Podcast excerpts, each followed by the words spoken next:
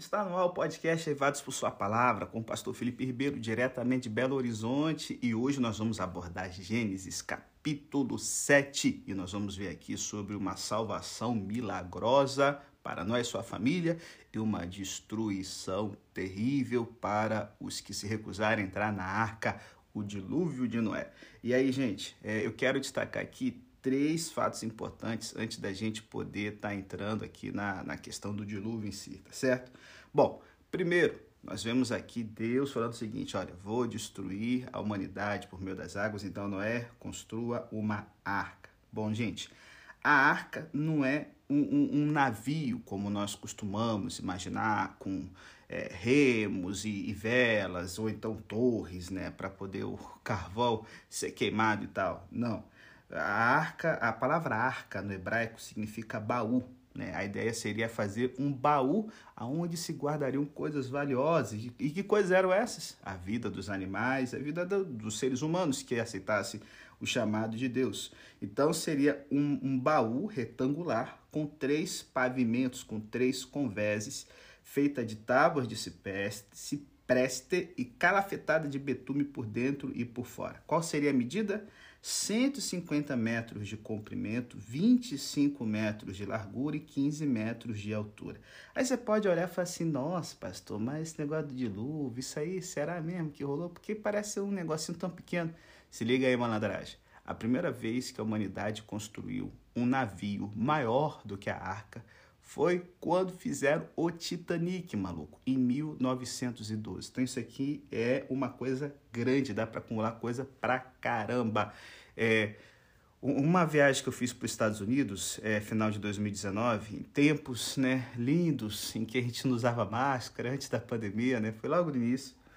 É, é eu fui com um grupo de, de amigos para uma cidadezinha, acho que é Knoxville, eu sei que é no Tennessee, é você que mora nos Estados Unidos, que se você não sabe, boa parte dos nossos ouvintes são de lá, é, é um projeto que trabalha com criacionismo. Então eles têm uma réplica, cara, da Arca de Noé em tamanho real. Maluco, o negócio é muito grande. E assim, a forma como eles trabalham, quando a gente pensa que existem hoje, né, seis, cerca de espécies, né, não estou falando assim animais individuais, mas espécies, se não me engano, cerca de 6 mil espécies de mamíferos grandes. Eu posso estar er, er, redondamente enganado, porque eu não estou lembrado aqui. É, o, o, a, a, disposição de guardar os animais, lembrando que a maioria dos animais não são grandes, como elefantes, rinocerontes, girafas, mas são animais de médio porte. Ou, e, e assim, a maioria maciça mesmo são animais pequenos. As aves, então, nem se fala nesses três pavimentos teria mais do que suficiente para poder, guardar uma seleção de animais, poder guardar comida para durar um ano. E lembra, galera, ah, mas como alimentar todos e do sei o quê? Lembra de que os animais, quando estão numa situação que está tudo fechado, em que você não tem luz do sol e que está frio, eles hibernam. Então, assim, não seria uma coisa impossível tá certo? É má vontade da cabeça que não quer ver alguma coisa que não seja diferente do que ela acredita. Então, assim, é, é, é algo assim muito viável o projeto da Arca. Tanto instabilidade. Eu vou depois jogar no grupo do Telegram alguns vídeos, né, que falam sobre o dilúvio e tal, mas enfim, é, foi um negócio, uma construção violenta, um projeto inovador. Não, não é à toa que se levou aí 120 anos aí construindo isso. Dividido em compartimentos, pequenas cabines, câmaras ou nichos, né? Com uma clara boia no teto e uma porta de entrada. Rapaz, a Arca de Noé é seis vezes e meia mais comprida e duas vezes mais larga do que o Templo de Salomão. Então, quem mora aí eu não lembro se a Universal fez o Templo de Salomão na forma certa, mas quem mora em São Paulo e quiser imaginar o tamanho da arca, só dá uma olhadinha. Mas quem mora em portos e tal, é claro que não é do tamanho de um navio moderno. Mas para você imaginar o tempo que a humanidade levou para ultrapassar esses padrões da arca. E aí, gente, é, nós temos aqui Deus então derramando as águas do dilúvio. Né? Então, assim, a expressão descritiva do hebraico significa as águas sobre o firmamento, como uma espécie de um oceano celeste, né, sendo a atmosfera. Então, assim, a, a palavra hebraica para dilúvio é mabul, que significa oceano celeste.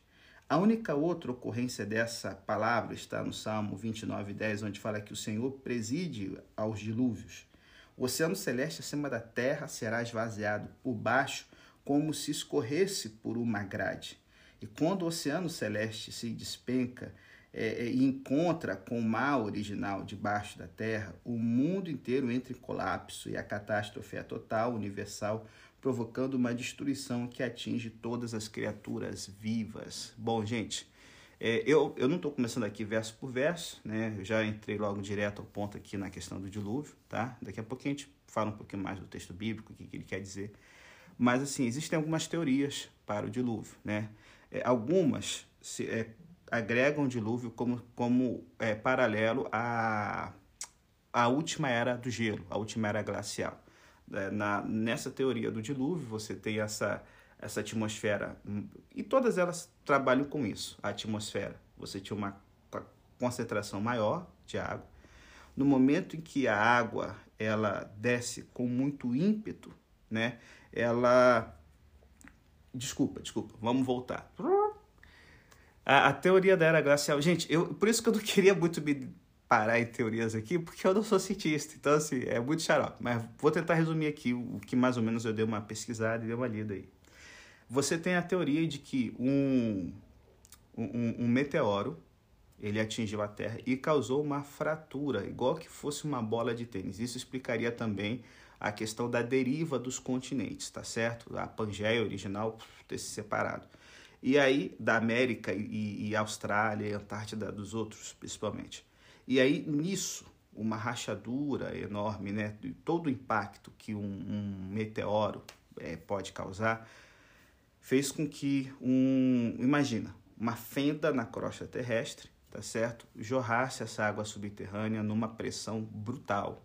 E quando se chocasse com a atmosfera, ela voltasse também de uma forma assim, top, assim, de top assim, de, de destruição, tá certo? E aí, cara, nisso, a, em lugares é, onde a temperatura era mais amena e a gente tem que lembrar que a temperatura pré-histórica, dependendo se você tem uma versão criacionista clássica ou evolucionista teísta, era uma temperatura mais amena do que a gente tem hoje. Os raios ultravioletas incidiam com menos força do que incidem hoje, tá certo? Fazia com que em alguns lugares viesse torrentes de água violentíssimos e que outros grandes geadas caíssem, congelando automaticamente animais e seres humanos que estavam lá. Então, assim, essa é uma das teorias que defende isso, tá certo? E aí, então, você tem o dilúvio. Outras trabalham com a chuva, simplesmente uma chuva torrencial que dura dias e vai levando a vida da Terra e tal. É, tem uma outra teoria que fala de uma inversão de polos, né? que a Terra já passou por inversão de polos, eu não sei quão científico é essa, e que nessa inversão de polos, então, a gente tem um catastrofismo, né? tipo um tsunami, e isso faz com que, aliado com chuva e vai um monte de coisas climáticas, a gente tenha aí a perda da vida na Terra. Então, assim, rapaz, foi um negócio sinistro. E quando você imagina tudo isso, nossa tendência é a gente focar na destruição e na parte científica que isso tudo gera. Só que, novamente eu falo, a gente se perde muito fácil em algumas coisas que o foco do texto bíblico é outro. Qual é o foco dele aqui? Deus fez uma aliança com Noé, certo? Noé entra na arca não como um simples sobrevivente, gente mas como portador da promessa divina de uma nova era para a humanidade. E tem uma coisa que eu não falei ontem no podcast, que assim, isso é um sinal brutal. Primeiro, se liga. Quando Deus ele chama Noé para construir a arca, é quando ele fala o seguinte: a humanidade terá mais 120 anos de vida na Terra. Então, se faz uns cálculos básicos comigo. Se quando Noé entrou na arca, ele tinha quantos anos aí? 600 anos de vida. É o que está dizendo aqui o capítulo 6 e o capítulo 7. 600 anos de vida. Quando Deus o chamou, ele tinha 480 anos de idade, certo? Só que se lembra quando foi que Noé teve os seus três filhos, a idade dele? Noé tinha 500 anos quando ele teve os seus três filhos. Gente, Deus chamou alguém que era infértil. O primeiro infértil da Bíblia, que é agraciado com o nascimento milagroso, É o próprio Noé.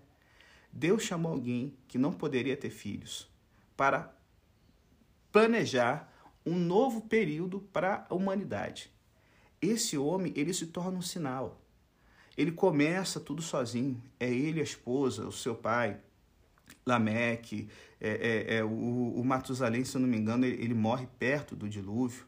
Então, assim, os parentes, aquela geração ali, abençoado, o resto ainda que ainda tinha da, da família de Sete, e eles vão construindo sozinho, cara. E aí, imagina, quando depois de 20 anos de começar o projeto, pô, ah, de 120, 20 é pouco, mas, cara, imagina, 20 anos é, é, é muita coisa para muita gente, irmão. Eu mesmo não tenho nem 20 anos de pastorado ainda. Deus, então, agracia a vida dele com três filhos, tipo assim, olha, eu vou cumprir a parte no acordo. Você vai ter filhos que vão povoar a terra, tá certo?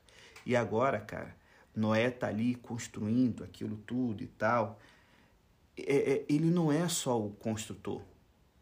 Ele é alguém que tem uma aliança com Deus. Ele não é só um sobrevivente. Ele é o portador da promessa divina. Gente, essa é a primeira vez que a palavra aliança aparece na Bíblia, como eu comentei no podcast de ontem, tá certo? E porque Deus tem uma aliança com Noé, grande, o grande foco é o seguinte: relaxa, que eu vou tomar as providências necessárias para que tudo ocorra bem. É o que a gente vê com Deus ajuntando os animais. Deus manda Noé juntar os animais, sete limpos e um imundo, tá certo? Mais na frente a gente vai falar sobre qual é a diferença de animais limpos e imundos quando chegarmos em Levítico 11. Mas por que, que Deus ele pede para que os limpos sejam sete pares e os imundos apenas um par? Simples porque os limpos eram os animais usados nos sacrifícios, que Noé iria fazer logo após chegar né, o final do dilúvio. E tem uma outra coisinha, amigo. Depois do dilúvio, a dieta carne seria liberada para a raça humana. Então, meu irmão, se Noé bota um casal de porco só e ele come aquele casal de porco, acabou. Acabou toda a espécie da, da família Sus. Entendeu? Então, SUS, né? Não sei como é que se pronuncia cientificamente, tá? mas vamos lá. Então, assim, Deus aqui, ele fala, corra atrás das coisas. E quando Noé começa a correr, a Bíblia fala que Deus junta os animais e os faz entrar de uma forma organizada na arca, tá certo?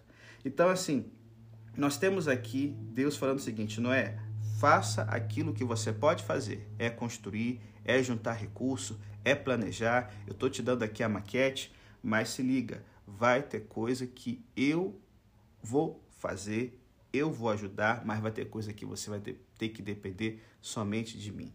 E tem uma coisa aqui, cara, que a gente muitas vezes pula e a gente não percebe. Deus dá ordens específicas para a construção da arca, o tipo de madeira, como é que ela seria, o tempo que ele teria. É, não basta apenas ter uma aliança com Deus, não basta apenas a gente ser agraciado por Deus, a gente tem que levar a sério a palavra de Deus.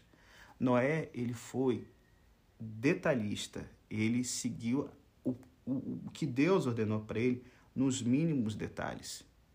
Se Noé não tivesse planejamento, logística e seguido à risca o que Deus tinha mandado, vamos supor, ah, não vou botar cipreste, não. Ah, o que, que seria essa maneira de gome? Normalmente traduz como cipreste, que é, é ela, essa palavra só aparece uma vez na Bíblia. Então, assim, ah, seria a, o tipo, um tipo de árvore. Cara, uma árvore de cipreste, para vocês terem uma noção, é uma árvore que, é, que você tem na, na, na região, né? Então, embora seja uma situação de dilúvio, é, antediluviano, mas o cipreste, cara, ele consegue, você faz uma caixa d'água de cipreste e você tem caixas d'água do século XIX que funcionam até hoje, tá certo? Caixa d'água e água com madeira, você sabe que não fica uma coisinha legal. Noé, ele podia ter trocado, ah, vou fazer, sei lá, o de madeira de acácia. Ah, então eu vou fazer de um outro tipo de madeira, betume, que é o piche. Ah, não, eu vou, vou vedar aqui com cera. sei lá, eu não sou cientista, já falei com vocês. É, ele poderia ter feito do jeito dele, tamanho menor ou tamanho maior, e impedir de flutuar, ia mexer com a estabilidade do navio. Bom, ele levou a sério. E você é uma pessoa que leva a sério, sabe, as coisas na sua vida também. Então, assim, é, é o tipo de coisa que eu queria que a gente pensasse nesse bloco. Partiu depois da vinheta, o segundo bloco com as lições do capítulo 7 para a nossa vida hoje.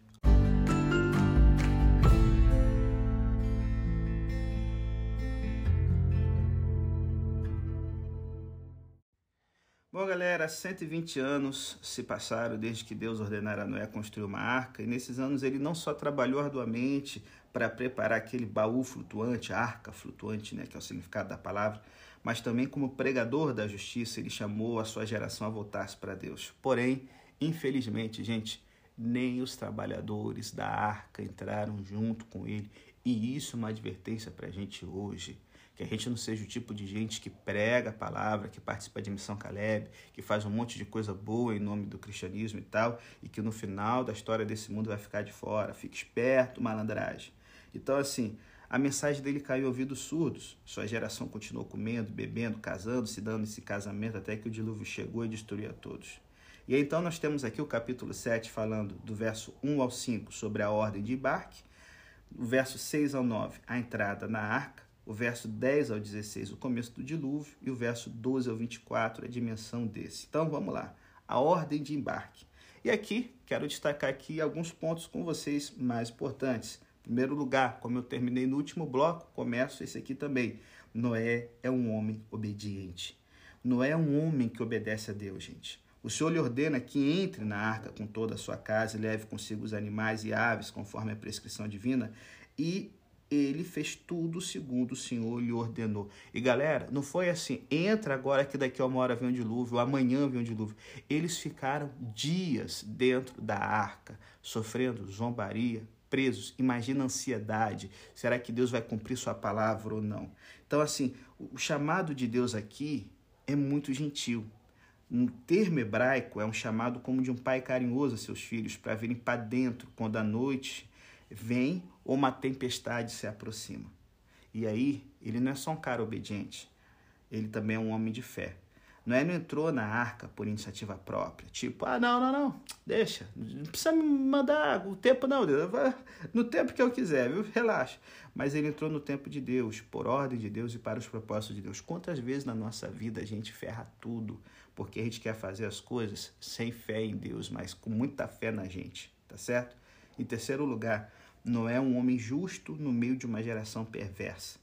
Deus reconheceu Noé por ter sido um homem diferente, certo? Um homem que andava na sua presença no meio de uma geração cuja maldade havia se multiplicado e mesmo alertada sobre o juízo por 120 anos, não se arrependeu. Imagina quantos ali, né, filósofos, cientistas da época, né, líderes religiosos, ah, nunca choveu, que uma coisa que vai cobrir a terra. Gente, é uma coisa que pra gente hoje, que ainda assim parece impossível, porque vamos supor, se o Everest já existisse no seu tamanho de hoje, a gente precisaria de oito vezes a quantidade de água que existe na Terra hoje.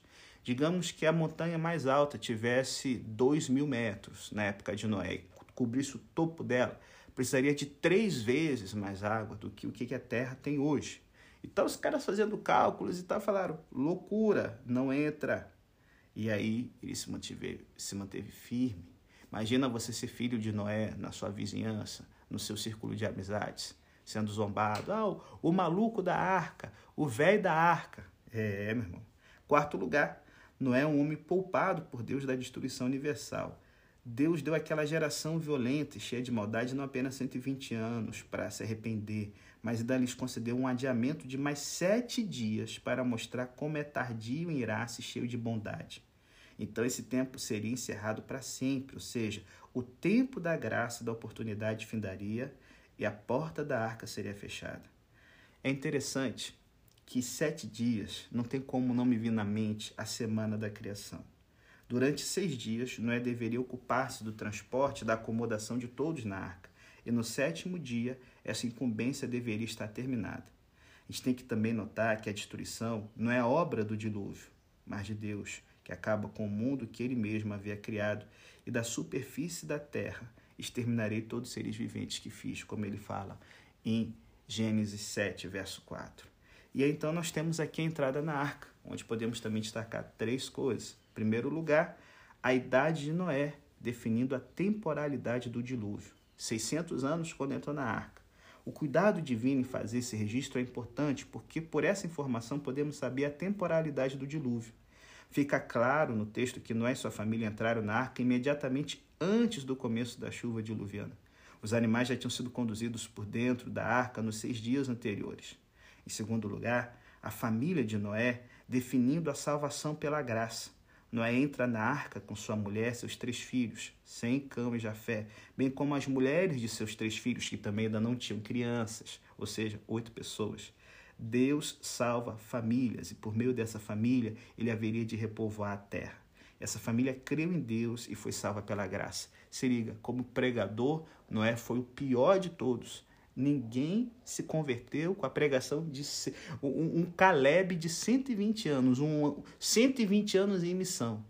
Mas como pai, ele foi o melhor, porque toda a sua família entrou com ele dentro. E quando a gente vê alguns tipos de pai no meio de situações difíceis, como Ló, perdendo família e chegando só com o resto e um negócio tenebroso no final, temos que dar um ponto para ele.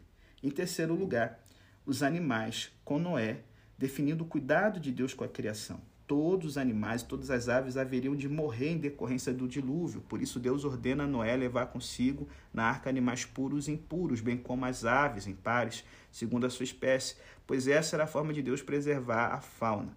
O texto bíblico, porém, diz que Deus traz os animais a Noé para que os preservasse, assim como Deus havia trazido a Adão os animais para que lhe desse nomes. Então, paralelo com algumas coisas da semana da criação, isso também está rolando aqui no dilúvio. Deus está agora não criando algo novo, mas criando uma situação para que a vida possa permanecer. E aí, gente, depois da vinheta, no próximo bloco, eu quero falar aqui sobre o dilúvio universal ou local, tá certo? E a dimensão que ele teve. Então, desliga não, é o último bloco, logo após a vinheta.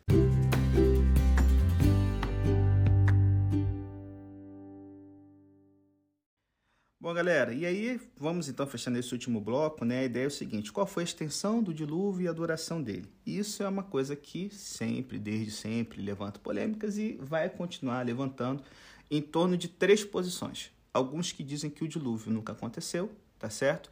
Uns que dizem que o dilúvio ele foi parcial e outros que defendem que o dilúvio foi universal. Bom, porque o que que que, que eu quero dizer quando o dilúvio foi universal? Pegou a terra inteira, afetou a terra inteira. E aí você vai falar assim, pastor, tem alguma evidência no texto para isso? Sim. Quando no verso 7, no verso 10 do capítulo 7, fala que as águas do dilúvio vieram sobre a terra e a copiosa chuva veio sobre a terra, a ideia aqui do termo hebraico é de algo que pega o globo todo, certo? E não de uma enchente local.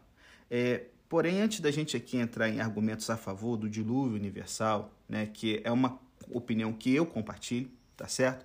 Tem algumas coisas que a gente pode destacar também para uma ideia de algo parcial. Primeiro, Deus aqui interessado em destruir é, apenas onde os seres humanos moravam. Então ele não teria problema de fazer com que os efeitos do dilúvio fossem devastadores, apenas onde estava concentrada a, a população humana e lugares né, onde você não tinha presença humana.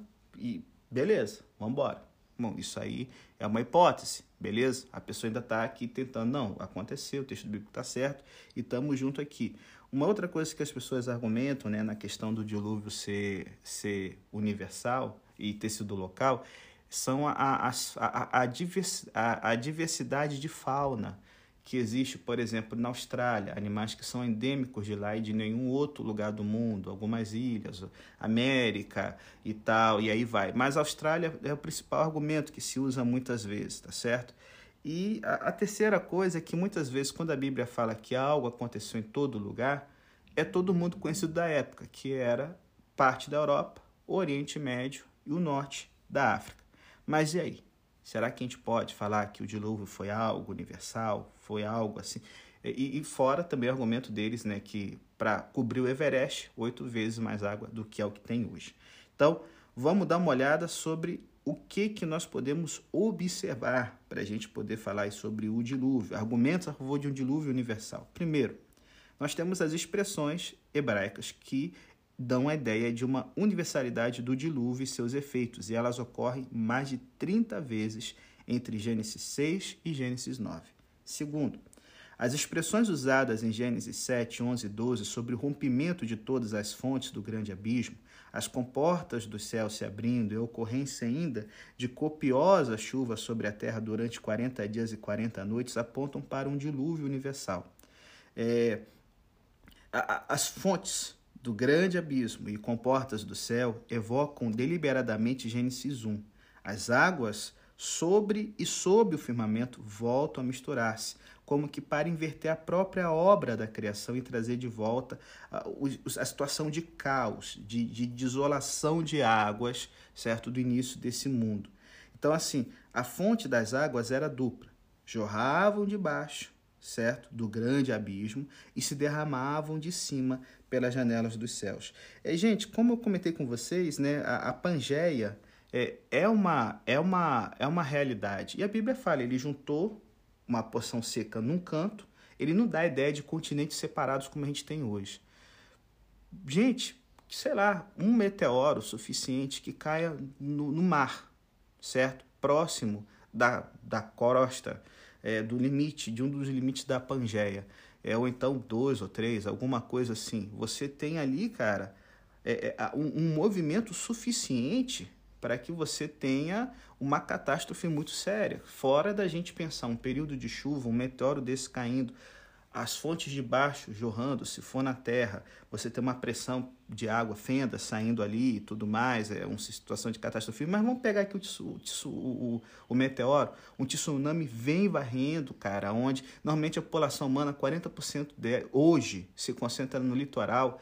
É, Basta a gente olhar o que, que foi agora a Tonga, que teve agora um, um, um, um vulcão erudindo né, no, no mar, e o tsunami que teve lá foi sentido no Japão, foi sentido no Alasca, nos Estados Unidos, no Peru.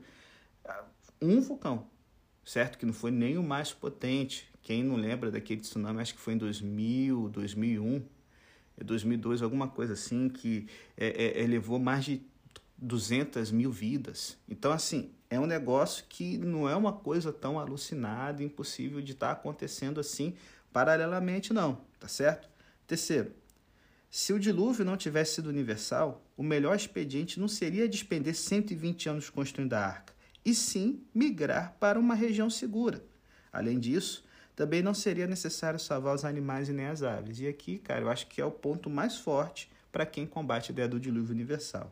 Quarto, as águas do dilúvio prevaleceram excessivamente sobre a terra e cobriram todos os altos montes que havia debaixo do céu, prevalecendo acima deles cerca de sete metros. Isso é uma evidência da universalidade do dilúvio. E aqui, é, por exemplo, se a gente tem a, se você tem a ideia de que a terra estava como está hoje, então você precisa de uma quantidade muito grande de água. Mas se a gente parte da ideia de que foi a catástrofe do dilúvio que dá o start na deriva continental, é, você, e, e você tendo montanhas menores, que é, é, é, até uma evidência científica de que a, o que a gente tem hoje das cadeias montanhosas, Alpes, Andes, Himalaia, é, as montanhas rochosas são lugares onde as placas continentais se chocam e faz uma pressão que aumenta o tamanho das montanhas e as montanhas crescem, amigo, não sei se você sabe, todos os anos, né? Coisa que a gente não percebe, é claro, centímetros, mas estão crescendo, né? multiplica aí por milhares de anos, é, dá uma coisinha interessante. É, você não precisaria ter oito vezes mais do que tem de água. Então, assim, ah, para onde foi essa água do dilúvio? Simples. Toda essa pressão de água, você podia ter um rebaixamento, certo? Do, do, do, do, do leito dos oceanos, ou um rebaixamento da, da, da própria crosta, como a gente vê evidências disso na era do gelo. É, nas evidências científicas da, da era glacial, havia uma ponte terrestre ligando a Ásia com a América através do Alasca. Isso cedeu, está debaixo do mar, certo? É, as ilhas da Indonésia seriam ligadas, cedeu, está debaixo do mar. Por que, que quando chega na parte do dilúvio não serve? Aí, aí fica difícil. Mas assim, estou só pegando assim coisas, eu não estou montando uma teoria assim completa, mas evidências que a gente teria de que, poxa, a Bíblia não é uma coisa da carochinha. E falando de evidências, a gente tem que aprender a, a não ver a ciência como uma inimiga, mas ver as evidências. Por exemplo, eu acho que eu não comentei na temporada sobre a criação, mas se você pegar a ideia de, do projeto evolucionista para a vida na Terra, o esboço é Gênesis 1. Você tem o Big Bang, que seria a luz surgindo, certo? Uma grande explosão seguida do que a Terra sem forma, somente água e tal. É basicamente o que a teoria da evolução acredita. Aí depois você tem o primeiro tipo de vida aparecendo na Terra, seres mais simples, unicelulares e tudo mais, as plantas, tá certo? Dando precedência aos animais. Aonde que a vida começa? Na água, depois passa para as aves, depois passa para os répteis, depois passa para os animais é, terrestres e por fim chega no ser humano. Rapaz, isso aqui é o esboço de Gênesis 1. Só que aí eu posso pegar uma evidência científica e falar assim, ah, isso aqui é demônio, não tem nada, né? O, o, a Bíblia é um conto de cara. Eu falo assim, poxa, peraí. Mas não é que algumas coisas que na Bíblia faz muito sentido? Então, assim, é isso que eu queria desafiar você, a não ver um inimigo, sabe? Nem da Bíblia, nem da ciência. Mas no que, que dá para dar junto? Vamos embora. Tem evidência, isso aqui pode acontecer. Agora não dá, aí eu prefiro ficar com a fé, tá certo? É, vamos lá, quinto argumento. Pereceu toda a carne que se movia sobre a terra, tanto de aves como de animais, e ainda de todos os enxames de criaturas que povoam a terra e todos os homens. Foram exterminados todos os seres que haviam sobre a face da terra, ou seja, homens, animais, répteis e aves, ficando apenas Noé e sua família. Essa é a linguagem eloquente em defesa da universalidade do dilúvio. Sexto, antes de entrar no sexto, alguns defendem que que é uma outra evidência do dilúvio, o tanto de culturas humanas, civilizações que falam da história do dilúvio, que vai desde os índios Tupi-Guarani, na América do Sul, Terra do Fogo, lá no sul da Argentina, os índios Hopi, na América do Norte, Tonga, na Austrália, na China. Cara, não tem um continente que não tem uma história do dilúvio. Naquela região, então, ali onde estava o Israel, todas as culturas tinham uma história de dilúvio. Então, alguns chegam a argumentar de que ai, Deus fez famílias de Noés diferentes, né? Na, naquelas regiões, para aí daí você tem a diversidade da vida. Bom, que seja, né? Só que a ideia, a ideia da Bíblia aqui é que foi só Noé e sua família tá certo? Porque senão você teria o risco de ter espécies de seres humanos diferentes. A gente não poderia dizer que todos os seres humanos são iguais, irmãos, filhos do mesmo Deus e tal. Vamos lá. Sexto, Deus prometeu nunca mais enviar um dilúvio semelhante sobre a terra. Se a promessa fosse de um dilúvio regional, então a promessa foi quebrada diversas vezes ao longo da história. Porém, se a promessa de Deus só pode ser cumprida se o dilúvio for universal. Sétimo, o Novo Testamento usa um termo único, cataclismos, que é o cataclismo do português para o dilúvio, em vez de usar a palavra grega usual para dilúvio. Opa, se liguem. Oitava evidência aqui, oitavo ponto. Novas condições cosmológicas vieram depois do dilúvio, incluindo estações definidas como sementeiro e ceifa, frio e calor, verão inverno, dia e noite, o arco-íris, a inimizade entre o homem e as feras essas condições não são apenas regionais, mas universais. Se o dilúvio não foi universal, por que Deus deu arco-íris como sinal universal de sua aliança? Nono ponto.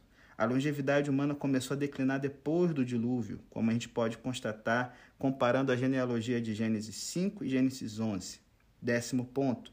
Os escritores bíblicos, tanto do Antigo Testamento como do Novo, aceitaram a universalidade do dilúvio, como a gente pode ver em Jó 12, 5, Jó 22, 16, Salmo 29, 10, 1 Pedro 3, 20, 2 Pedro 2, 5, Hebreus 11, 7. E por fim, para mim é o mais importante, décimo primeiro ponto, o Senhor Jesus Cristo aceitou a historicidade e universalidade do dilúvio, fazendo dele um tipo da sua segunda vinda do seu julgamento universal.